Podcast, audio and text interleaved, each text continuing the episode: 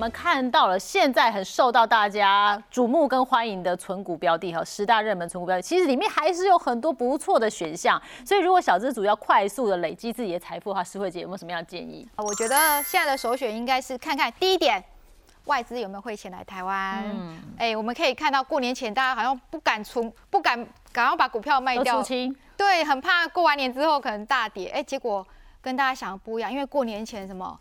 有没有去发觉到股市在涨？就外资在一月份的时候，过年前那一个月一月就汇了一千七百亿来台湾。嗯，而股市的汇，我们来看汇率，在去年十二月的时候，汇率是一比三十三，嗯，对不对？那现在大概三月大概是一比三十三十上下。嗯，大家可以知道这个汇率涨了一层，为什么涨一层？就外资是汇钱来台湾，所以呢，他就是在买股。那这边可以看到哦，所以他已经买了一千七百多亿。也许二月份我要再去看看。那我记得在二零一七年我最初第一本书的时候，那时候外资汇了大概三千七百亿来台湾，那时候台币就从台湾的股市就从八千多点一直涨到万八，嗯，就就是三千七百亿还一直一直在汇这样。那我们可以来观察说，如果今天大家就回去看哦，如果这个。汇率可以破一比三十的话，可能到一比二十九点多。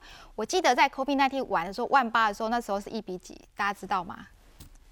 一比二十八那个附近，一比二十八点多。那如果说一比三十，一比二十九点九，二十九点八到二十九点五，我觉得就可以安心多了。嗯，那大家就可以赶快再放钱进来。可是我们像我们常常跟庆荣哥先前我们有讲过嘛，当景气从不好变好的时候，我们要选的到底是什么？我们要选的应该是赚价差嘛？我相信，如果 ETF 比较保险的赚价差，应该是零零五零。嗯，因为零零五零呢，它有七成的科技股，嗯，其中接近五成是台积电。我们刚刚看到十大热门存股标的就在这个地方，果然台积电在上面啊，大家也真的是很青睐。在当中，我们看出什么样的玄机，可以给我们点建议的？庆荣哥。对，莹婷，你有没有发现，其实，在金融市场真的世事难料。嗯，其实，在去年年底的时候啊，当时我记得国内的《天下》杂志，他那时候还针对了国内的 CEO 去未来二零二三年的景气的预估，当时有百分之八十七 percent 的 CEO 对二零二三年是非常悲观，嗯，是非常非常悲观，这已经创下有统计以来最悲观的一个数字。但是台股却从那个去年的第四季最低点一万两千八。涨到了三月的最高点，已经快接近一万六了。嗯，反弹的指数其实已经超过了三千点。那为什么会出现这么大的变化？甚至驱使过完年之后，其实外资拼命的汇入台湾。嗯，其实关键其实就在有一个产品啊横空出世。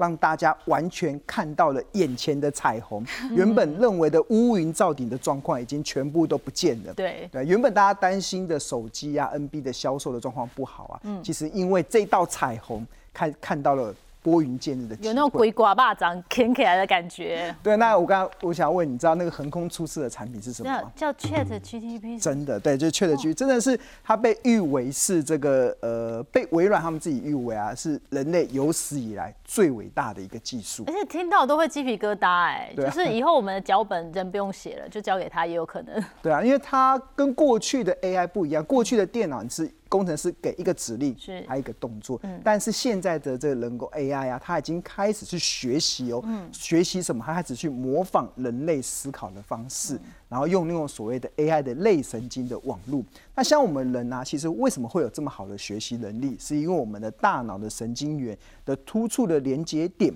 大约有一百兆个。那当我们突出的连接点改变的时候，我们就会进行学习。对，那一般来讲，动物的脑突出的数量越大，它的思考能力也越强。嗯，那这是人类跟动物嘛？是。那新的这个电脑的 AI 人工智慧，它是采用的类神经的网络，它不是用突触点，它是用网络的参数。它基本上网络的参数越多，思考的能力也会越强。那这个就是它可以不断进化。像过去的 AI 啊，它的这个。早期的类神经的网络数大概就几万个，它只能专注在某种特殊的功能，比如说下围棋，帮忙照片着色或者将语音转化成文字，这是过去嘛？但是今年呃，这个像去年年底这个 Chat GPT 它第三代横空出世之后啊，它的这个参数量已经从过去。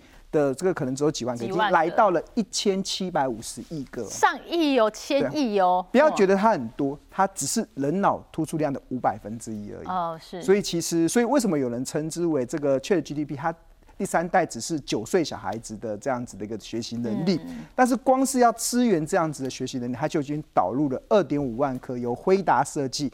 台积电生产的高阶已经看到重点了哈。对啊，对台积电，那还看到什么？对，那另外的纯股的标的，除了第一名的台积电之外，其实我观察到第十名的红海了。红海。对，那另外还有这个 ETF 里面啊，其实你们看到后面也有一档是零零八九三，嗯，这个。电国泰智能电动车其实也纳入到存股的标的里面。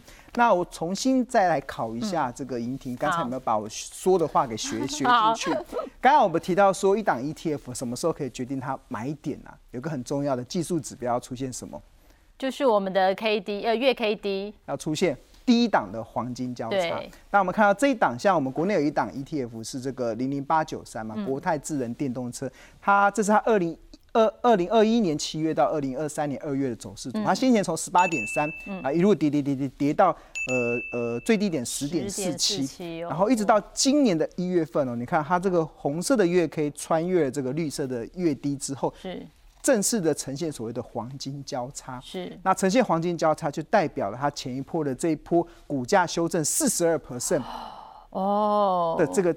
下跌走势已经结束，即将开始翻转。要往上了。当它开始翻转的时候，其实当然这个呃技术指标所呈现出来的翻转的讯号，它一定会搭配产业面嘛。所以我们看到最近其实这个它所透露出来的，其实就是这个的电动车。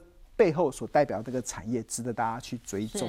那大家知道电动车产业啊，其实我个人是你是蛮看好电动车的。呃，对，它是一个趋势产业嘛。是。所谓的趋势产业，其实有一个很简单的条件，就是你要观察这个产业是不是趋势产业，可不可以投资？嗯。你可不可以跟着它一起发大财的？嗯。那你只要记住一个原则，就这个产业是不是过去没有，现在开始有，未来会有很多。嗯。只要符合的就是，比如说电动车，呃，过去。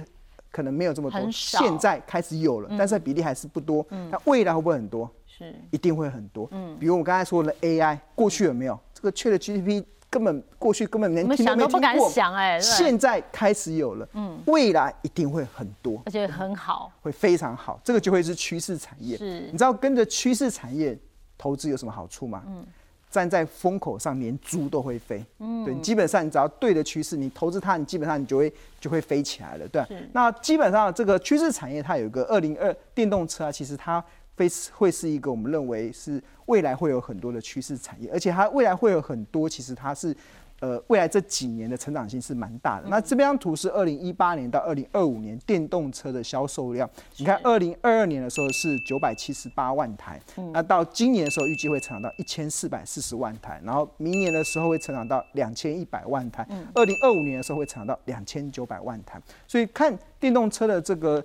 呃，销售量就可以感受到，其实它未来的这个成长性是非常的大。那为什么会电动车会有这么大的销售量？当然是关键是来自于各国政府禁售燃油车的时间。而且这政策已经非常明确了，都在进行了。像挪威，呃，二零二五年是挪威跟荷兰要禁售燃油车嘛？对。然后二零三零年是以色列、北欧、爱尔兰跟冰岛。甚至还有包含比利时、瑞典、丹麦、斯洛文尼亚都要禁售燃油车。那二零三五年是欧盟、日本、加州跟英国。所以当有这么多的各国政府在禁售燃油车的时候，它就会推动电动车的一个发展嘛。嗯。那推动电动车的发展，如果你想要买，就是有比较多呃电动车的一些。